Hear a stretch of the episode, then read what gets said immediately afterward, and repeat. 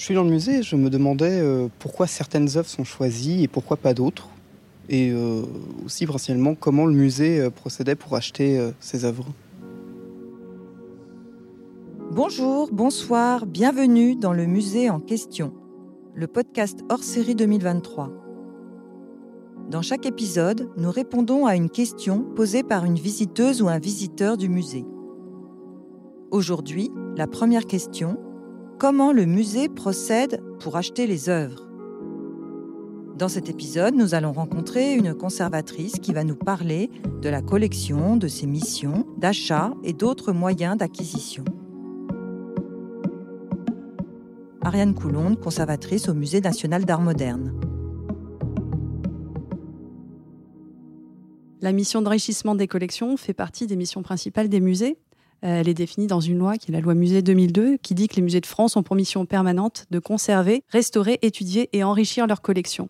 Et c'est à l'équipe de la conservation de définir, de proposer une politique d'acquisition pertinente et cohérente qui s'appuie sur le principe de la collégialité, c'est-à-dire que toutes les décisions d'acquisition sont discutées au sein de la conservation, validées par la direction du musée et soumises à une commission d'acquisition constituée de membres extérieurs. Et oui, une collection n'est pas quelque chose de figé. Il est important qu'elle évolue. On aura l'occasion de voir à plusieurs reprises au cours de ces différents épisodes pourquoi et comment se fait cette évolution croissante de la collection, dont la première conséquence est sa diversification.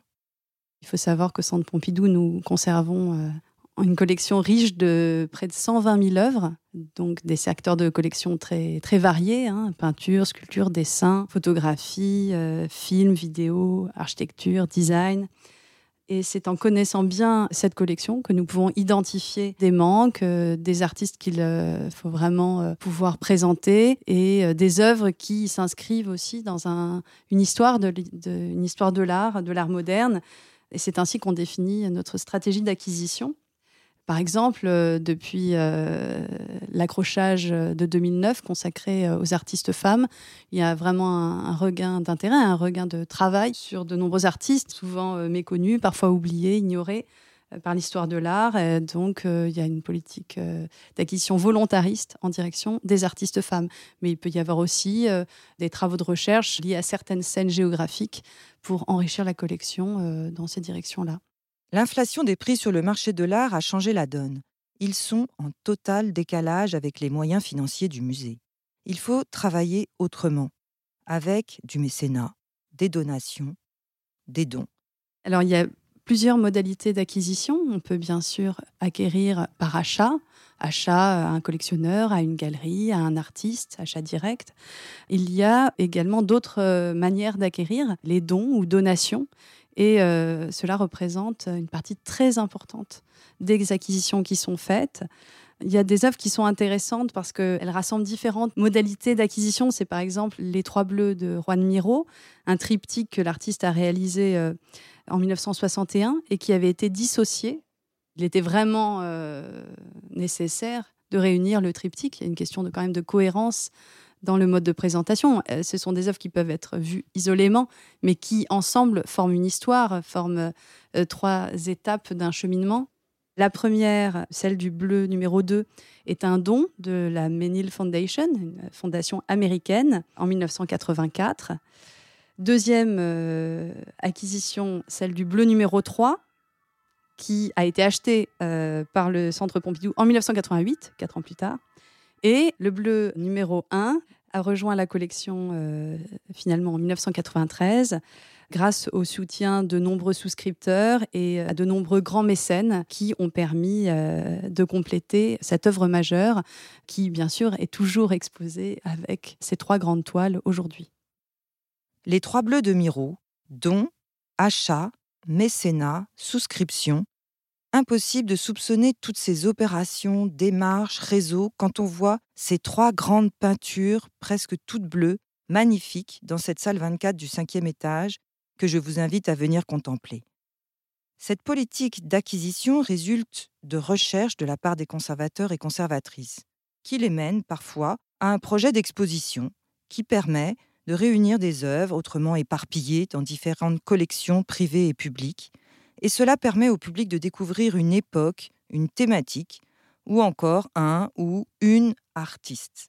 Cela peut aussi déboucher sur une entrée d'une ou plusieurs œuvres dans la collection. Il y a beaucoup de projets d'acquisition qui sont liés à des opportunités, liés à des projets euh, d'accrochage ou d'exposition.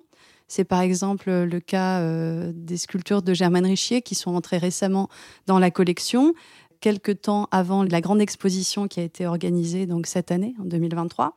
Organiser une exposition, c'est mener un grand travail de recherche, de prospection, en contact avec souvent la famille de l'artiste, avec des collectionneurs, parfois des galeries, pour identifier des œuvres, les réunir euh, et approfondir notre connaissance euh, de la vie et de, de l'œuvre de l'artiste.